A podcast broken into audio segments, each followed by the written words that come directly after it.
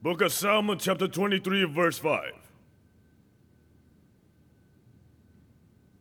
Says the word of God.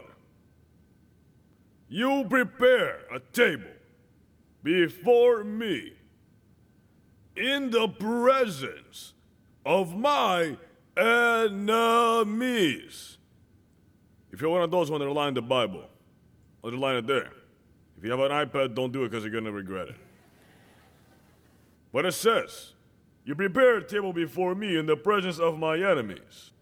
You anoint my head with oil.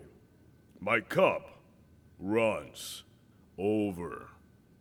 Surely goodness and mercy shall follow me all the days of my life, and I will dwell in the house of the Lord. Fever. How many of you can say amen to that word?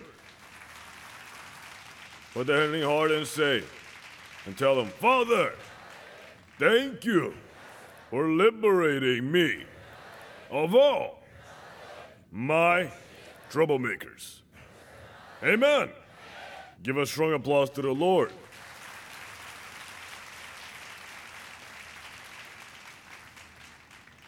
You can sit down. This biblical passage reveals something very interesting. Something that very many of you are battling at this exact moment. But for not knowing exactly what it is, you don't even know how to fight them. How many of you remember that you could get anything in your house and your grandma always had a remedy?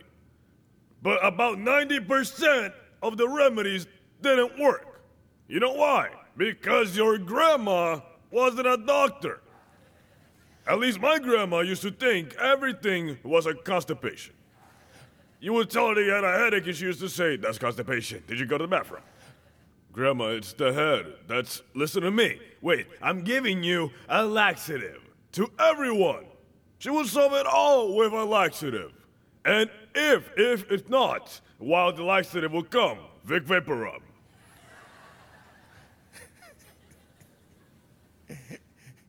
If not Wendazer, Wendazer, my goodness. You, you, could be saying, Oh, I am so worried about a test. Take a Wendazer. But why should I take a Wendazer? What does that have to do with? That is gonna help you with the test. I mean, what was it? Wendazer and Vic Vapor Rub and Exalix were the medicine.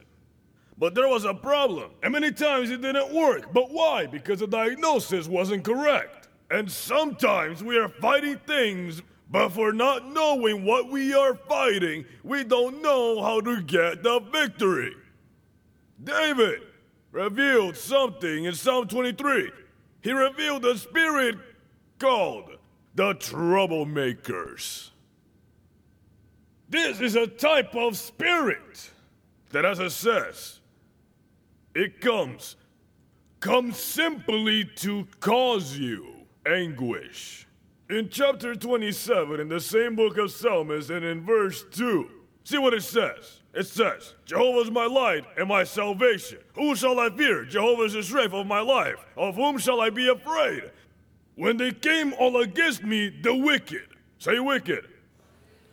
And he says, These evil ones are made up of two tribes. He says, My foes and my enemies to eat up my flesh.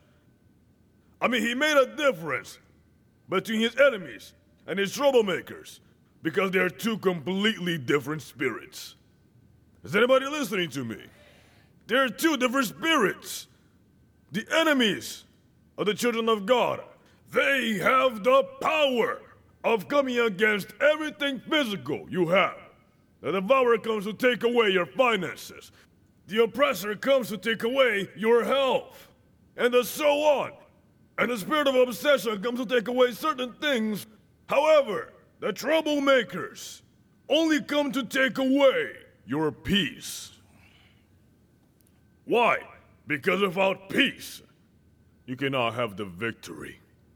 Ah.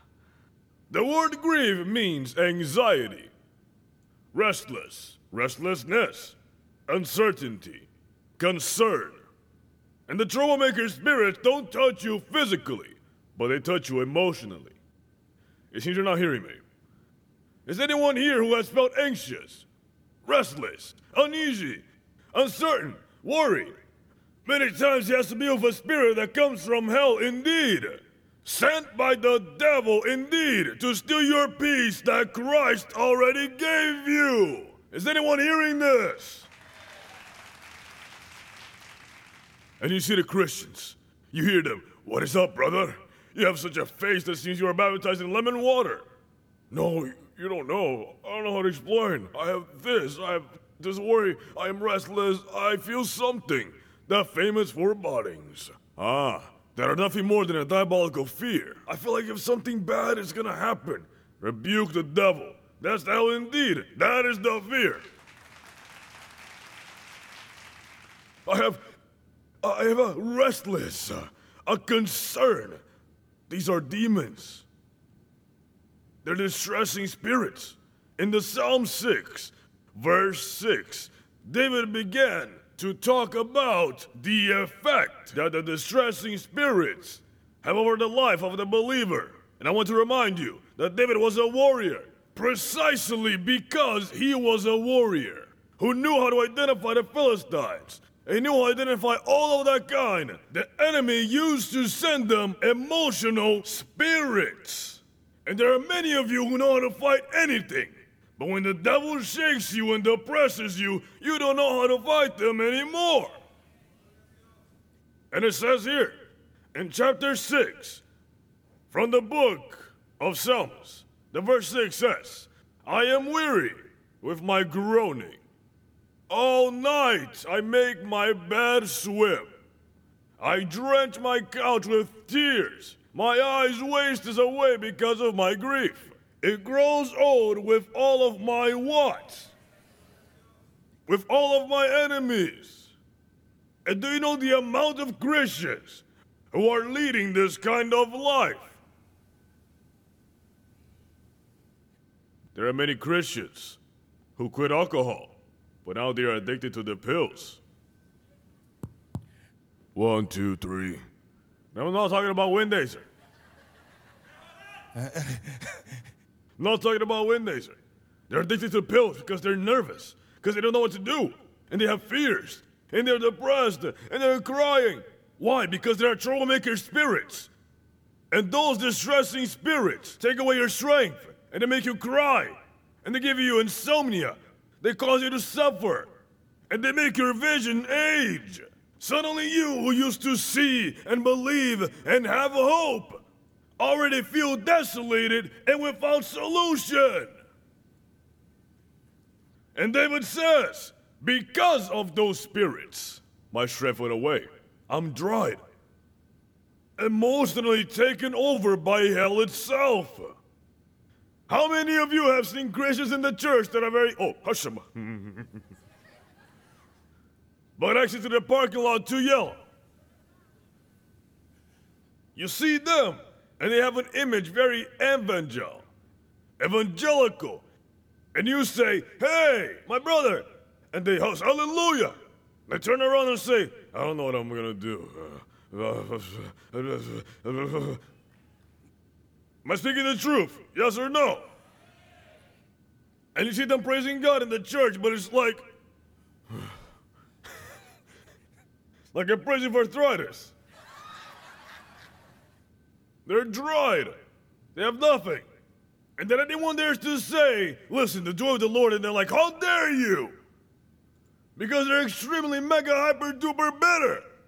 That is why they only gossip and criticize. And they have a face like if the devil had to crawl over them in the parking lot. David said it because of my distressing spirits. Because of them. I don't have any strength. I cry. I'm overwhelmed. My emotions are affected. And I want to tell you this in parentheses. He said, my distressing spirits. Because they're spirits specifically assigned to an individual. And they know your fears. And they know your pains. They know the side on which you walk on. And they know well what you do and what you don't do, what you believe in and what you don't. And they know how to hit your emotions.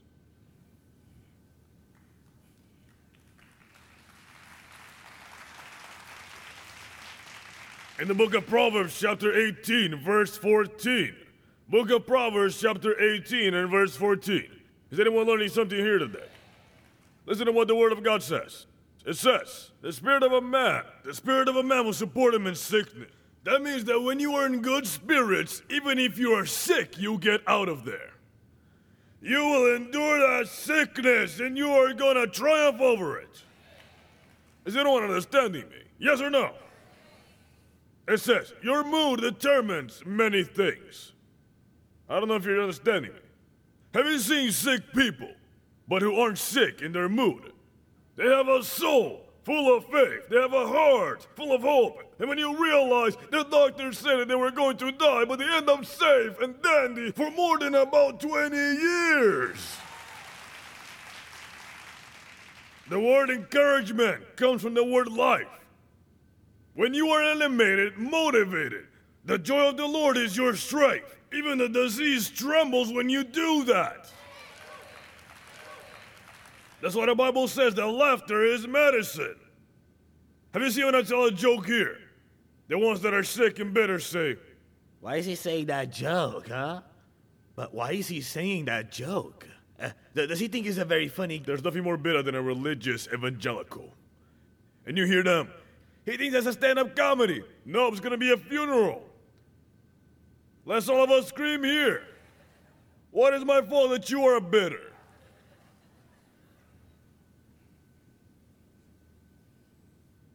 But says that the man, the man of courage, says even endure his disease, who will endure the mood of a distressed one. That is why the devil comes and sends distressing spirits. Because this is the way he can weaken your faith. And if you don't have faith, the fire darts of the enemy penetrate. Yes, the distressing spirits don't make you sick. What they do is lower your defenses. Are you understanding me so far? That's what the distressing spirit looks for. In Isaiah's book, chapter 51 and verse 23, speaks a little about how those distressing spirits minister. Verse 23, Isaiah 51 says, But I will put it into the hand of those who afflict you. Notice that the enemy that he speaks of is distressing spirits. It's like someone has assigned specific troublemakers. Says, But I will put it to the hand of those who afflict you, who have said to you, Lie down, that we may walk over you. And you have laid your body like the ground, and as a street for those who walk over. Because the distressing spirits want you to defeat yourself. They're not going to throw you to the ground, they want you to give up. That is why they work psychologically. In your soul. The soul has three things it's the memory, the emotions, and the will. And what the troublemakers pursues with the distressing spirits is to overcome your will. Make yourself give up. An enemy doesn't do that. An enemy comes and he kills you. The Philistines arrived with bows and arrows and swords and javelin and over everybody. But the distressing spirits don't. The troublemakers have a conversation and an argument with your soul constantly. And they're filling you with toxic emotions. And they're trying to change your will. They try to make you throw the towel. How many of you know what I'm talking about here? To see if. At least tell the person next to you, this one's for you, buddy. And there are people who are under the effect of this distressing spirit. And they are here. And they have a face like a happy clown. They are happy. But actually, inside they are defeated. They're defeated. Lean. Lean means bend down, kneel down, duck down, twist, or deviate.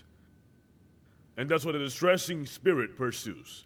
They manipulate your emotions, manipulate your soul, manipulate the things that you think. They bring you memories, since the memories are in the soul. And they bring you the filthiest memories you have. Look at what you did. This is what you did. And they forget it's under the blood. I said they forget it's under the blood. But the troublemakers love to bring the past back to produce emotions you had when that happened. They bring you people, they bring you friends, they surround you with arguments, they talk to your soul. But they don't touch you because what they want is for you to give up. And many people say, No, that's a little depression. No, no, no, no, no. It's kind of a sad day. I started thinking about this. You can afford that. Because once those spirits puts their hand in your soul, it's really hard to get rid of them. In that moment of sadness, or that moment of hopelessness, or that moment of questions about God can turn you into your fall. Do you know the amount of people that have given up without having an illness, without having an economic problem, without having anything at all physically, and gave up? Yes or no? One of the most impressive preachers of this generation has just resigned from ministry. He left everything. He spoiled everything. People say he walks around from bar to bar drinking. And the man had a good wife. He had a, a good economy. He had a good ministry. He had it all. But he, had talent, he had anointing. But he didn't realize that there was distressing spirit touching his emotions. And he plunged into sadness and such a hopelessness that he screwed it all. And the worst of it all is that people say, but how is that possible? This is the way it is. You open the door to those distressing spirits, and when you become aware, they take possession of your thoughts. Tell the one next to you, he's talking about you. And I know you're not gonna like this. If any of you are not a mature Christian, I suggest that at this very moment you go to the restroom. Because what I'm gonna tell you is completely disconcerting. But many times, in 90% of the time, those distressing spirits work through your brothers.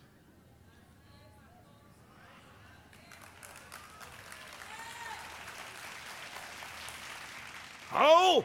Yes. Through the evangelicals. That are always like, oh, I feel it. I see, I understand, I discern. Here's what the Lord tells you. And the Chupacabra tells you this. And.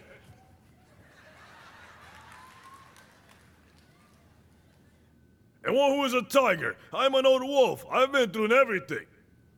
And they come to me with that garbage. Are you kidding me, man? I've been back and forth. I already had a teacher about that. Give me a massive break. Go with that nonsense to somebody else. Psst. You think you can fool an old wolf?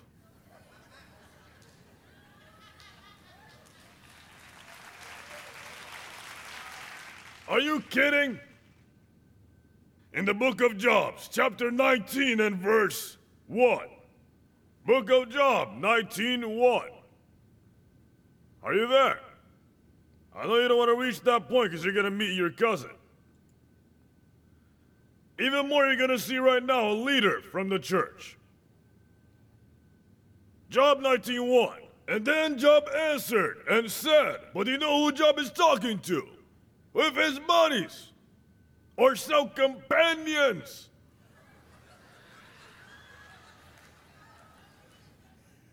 The leaders the leaders. No, in this church, because this is another level. This is. The Job answered and said, How long will you torment my soul? These guys were Job's distressing spirits. Those demons had taken control of these three guys. And through a religious spirit of condemnation, they were manipulating Job and says, How long will you torment my soul and break me in pieces with? That is what the distressing spirits do. And break me in pieces with words. These ten times you have reproached me. You are not ashamed that you have wronged me. And if indeed I have erred, because who hasn't made a mistake?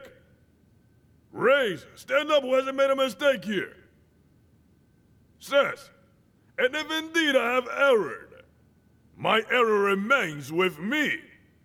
If indeed you exalt yourselves against me, and plead my disgrace against me, know then that God has wronged me and has surrounded me in his net. In other words, what Job is telling is yes, I made a mistake, but it's none of your business to come and give me a hard time for what I did.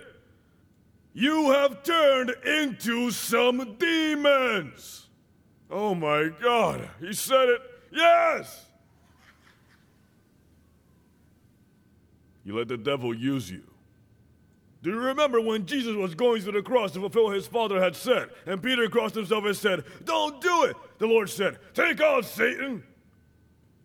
In that moment, Pete, Pastor Peter, let himself be used by the devil. The Bible says that Judas reached into the Lord's plate and a spirit possessed them. Because there are people who let themselves be used by hell itself. Yes, as the Lord tells you this falsehood. Stories, gossip, prophecy.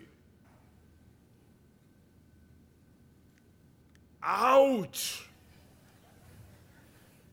Like that prophet said, if itches you scratch.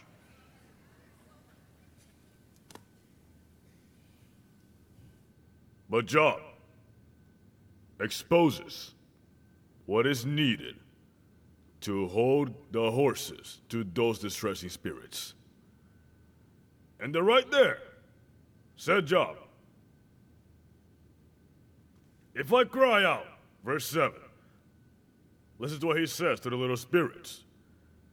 And in here, if I cry out, and you believe that I am not heard, if I cry aloud, there is no justice. In other words, when I start to pray, the Lord is going to take care of you. Whatever you think is coming to me, it's coming to you. That is what Job told him. Oh, so now you're gossiping. You're talking about me. Are you accusing me? Don't worry about it. I'm gonna call on God, and I'm gonna unleash God on you. I'm gonna unleash God in you because He is righteous, and when He catches you, just prepare yourself.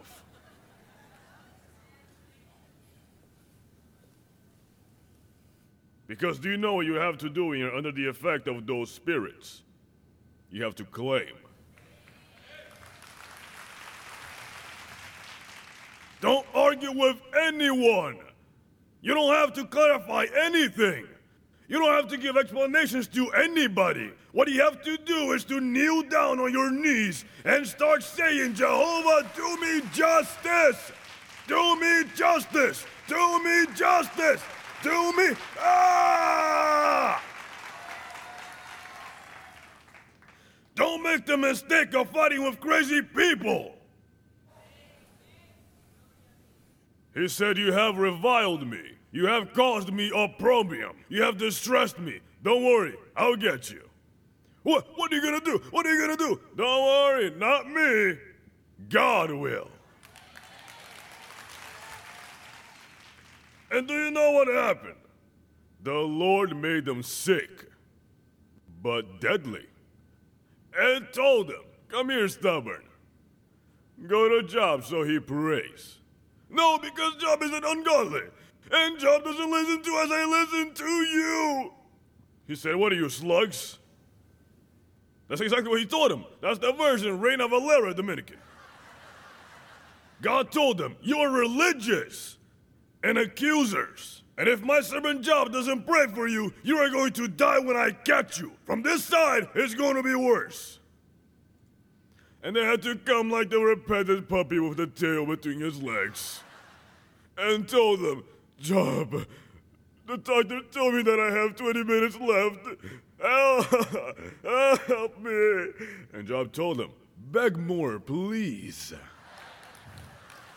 Please, come and tell me, tell me, tell me, tell me, tell me.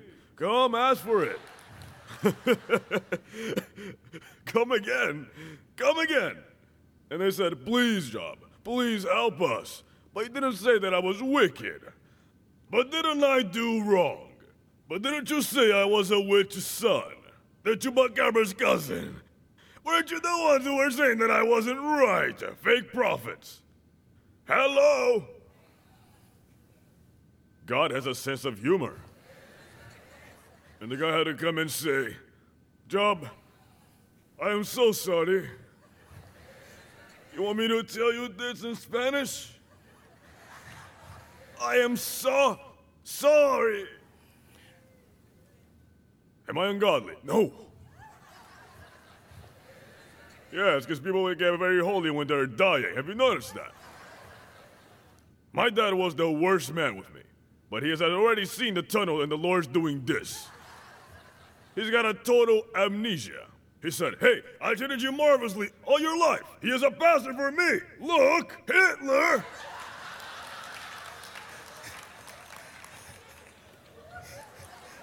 Haven't you seen the grandparents that forget about the beating they gave us? Sir, I was beaten. Madam, I was beaten. Because I'm black, because my body was not marked. But I was kicked. Yes, because Dominican parents don't believe in it. No, they aren't just Americans. Christopher.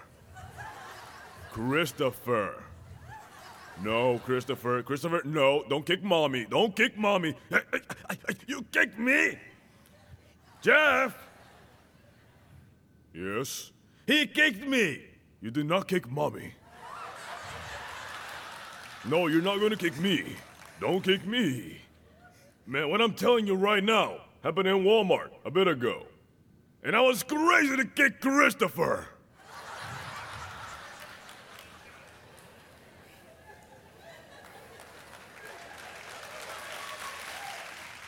Poor thing, Americans.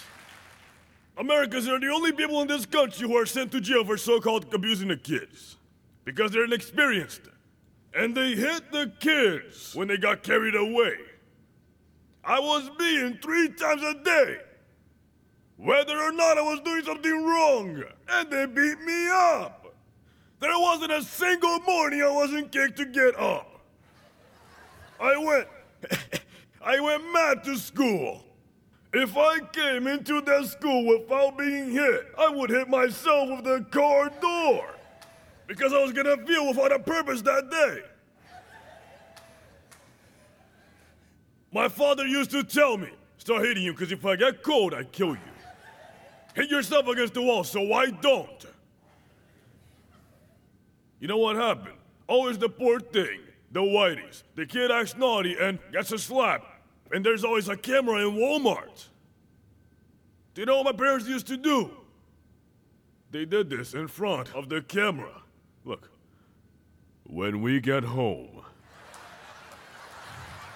it's a stab that I'm gonna give you. No, no, no, wait, wait, wait. The thing that Dominican parents offer aren't hits. I, I'm giving you a stab in the neck, and we're gonna bury you in the backyard. And you said, when you exit Walmart, you said, goodbye, friends. You said goodbye to the world. You say goodbye because you knew they were gonna kill you. You never see a Latin person in the United States prisoner for abuse because they see the camera. Weren't you ever taken to a fitting room to hit you? You were there. Because the last straws, the Dominican kids don't know what to do with the microbes. Many bacteria, many microbes. And they said, Come here. Come here. Ma'am, where are you taking them? To try this on. You get into the fitting room and and the granny with um um um how do you say it? with the uh, arthritis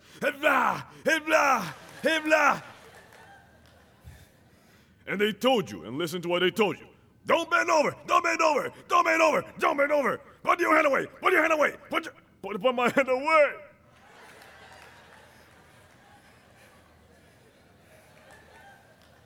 From there you exit standing still. You talk with a lodger, you know. You know, who may have some tea and cookies. Or they got you in the car, and there they messed up even your soul.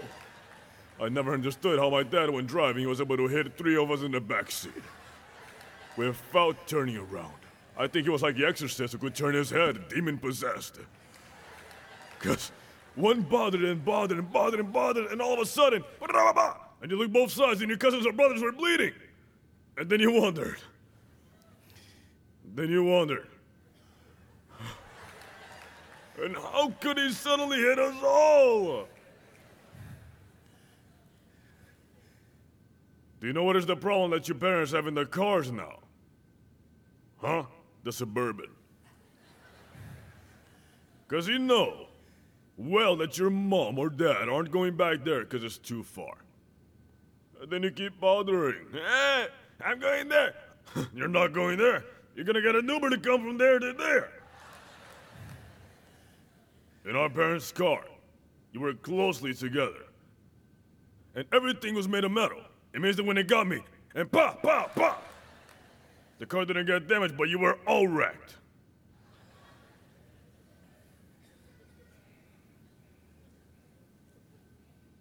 How do we fall into that?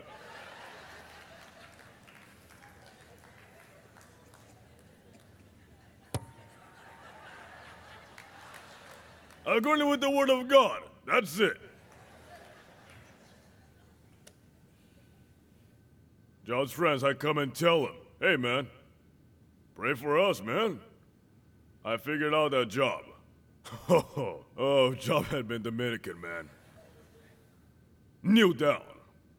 No, not there. Come kneeling from that block all the way down. Who's your daddy? Who?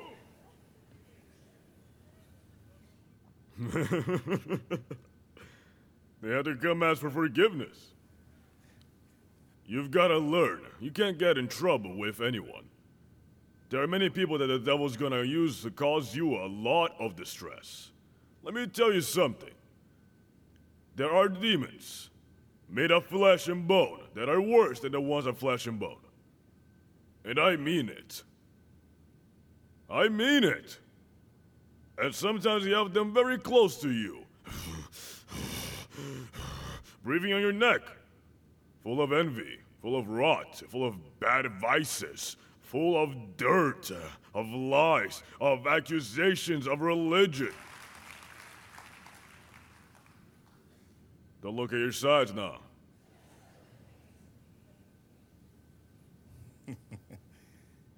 I don't care when you tell me, this is what the Lord tells me. I know what the Lord tells me. I've been following him for decades. The Lord tells you this. Oh, yes, very nice.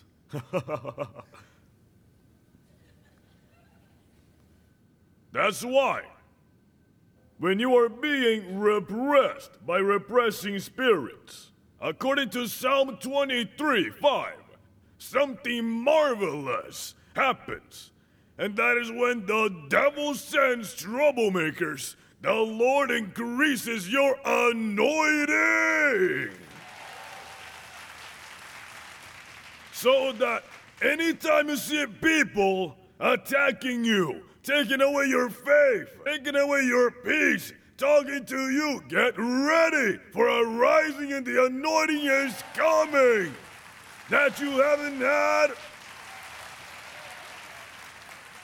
in the presence of my distressing spirits.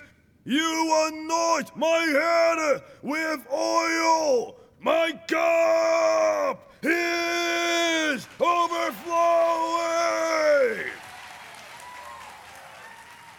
Hallelujah! the more the devil attacks you.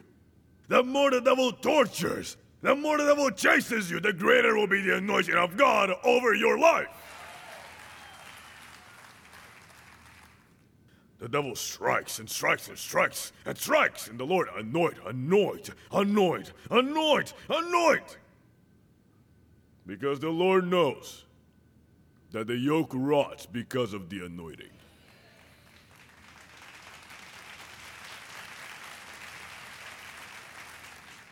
If you see your distressing spirits, it's because the anointing's already flowing. Do you know what Martin Luther, the great reformer, used to say? I don't feel bad when the devil pursues me. It's when it doesn't do it, when I worry.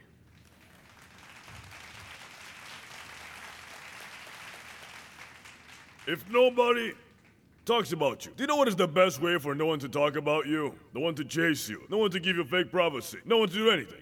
Do you know what's the best way? Don't do anything. Stay stuck in your house.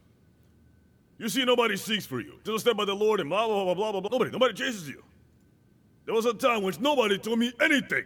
I wanted them to come and tell me something, but nobody paid attention to me. I would have paid for a prophecy. Now I have a bunch of prophets.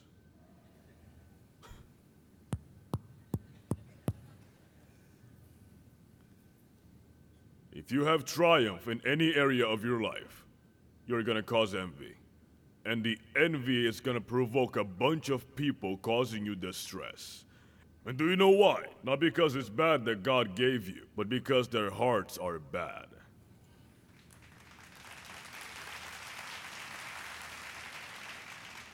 You know what they told me? Money changes the individuals. Lie. Money changes the ones around the individuals with money. Like Paul, I've known not to have, and I've known to have. And when I don't have, everyone is nice, but when I have, I'm the demon. And people say, he is this, he is that, he's done this, and so on. Foolishness. That's called envy.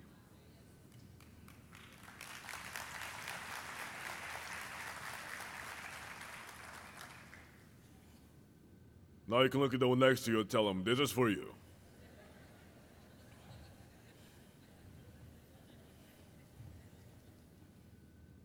In Psalm 77, as we're talking about David, listen to what the word says. Psalm 77.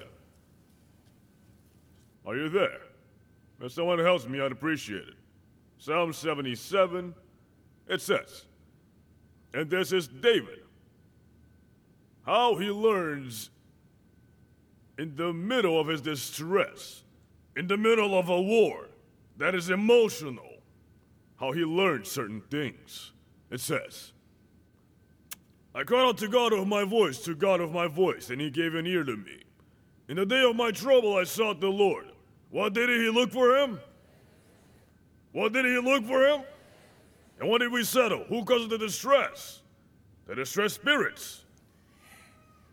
It says, My hand was stretched down in the night without ceasing. My soul refused to be comforted. Why? Because the distressed spirits are going to cause an emotional problem.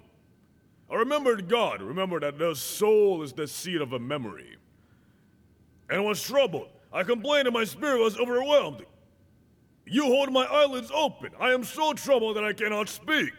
I have considered the days of the old, the years of the ancient times, because always the distressed spirits wants to take you back. Because that was when the devil had you grabbed by the neck. It says, I call to remembrance my song in the night. I meditate within my heart and my spirit makes diligent search. Will the Lord cast off forever? And will he be in favor no more? And now he's questioning his faith. Has the Lord ceased forever? Has his mercy ceased forever? Has his promise failed forevermore?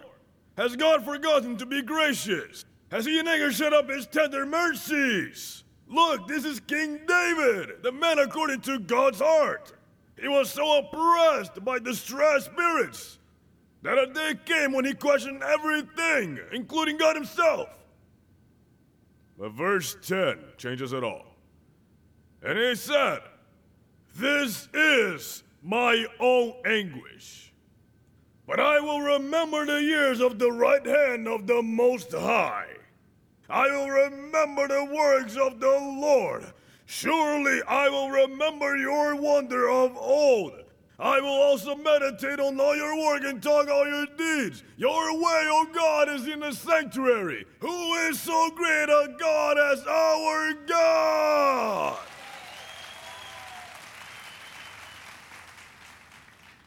When you are under oppression, you have to claim, but claim with faith.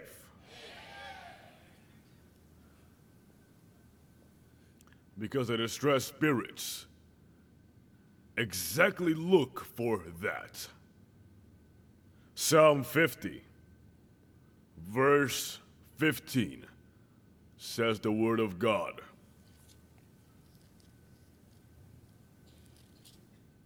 And this is Jehovah.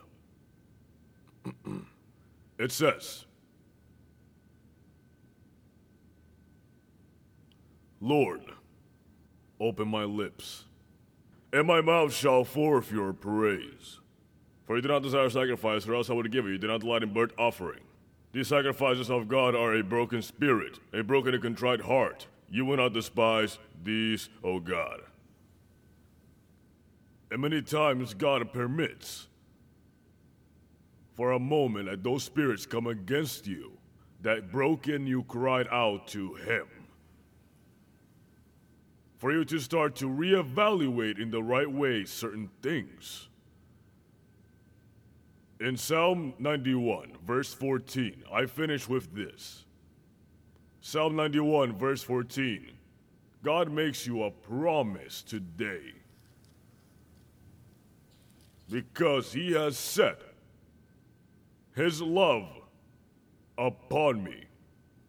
This is God talking about his servants. Therefore, I will deliver him. I will set him on high, because he has known my name. He shall call upon me. Say, will call upon me. I will answer him. I will be with him. When? When?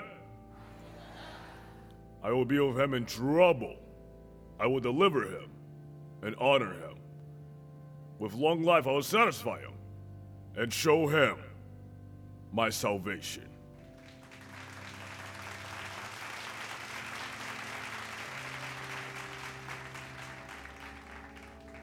But what is the clue there? That in the middle of your distress, in the middle of the emotional persecution, in the middle of words and arguments that plague your soul and make you question even your own faith, you lift up your eyes and start claiming God.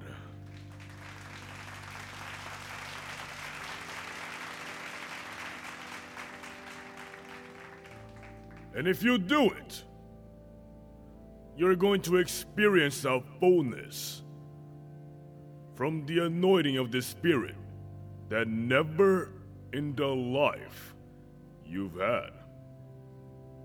Do you know something? The fullness of the Spirit occurs in Gethsemanes of our lives. The fullness of the Spirit comes when things are very tough. When Samson was walking, he was a completely normal man. To that extent that the Philistines didn't know what the secret of his strength was. And they were searching in Facebook, trying to find out what the secret of this man's strength. But it says that the one day that Samson was walking, and suddenly a lion showed up. And when the lion stood in front of Samson, it says that the Spirit of God came with the power and he tore apart the lion with his hands. You have to understand that if you see your own distressed spirits, If you're in the middle of an emotional attack, then it's because God is ready to give you an anointing and glory that you never have ever felt. Somebody has to say amen.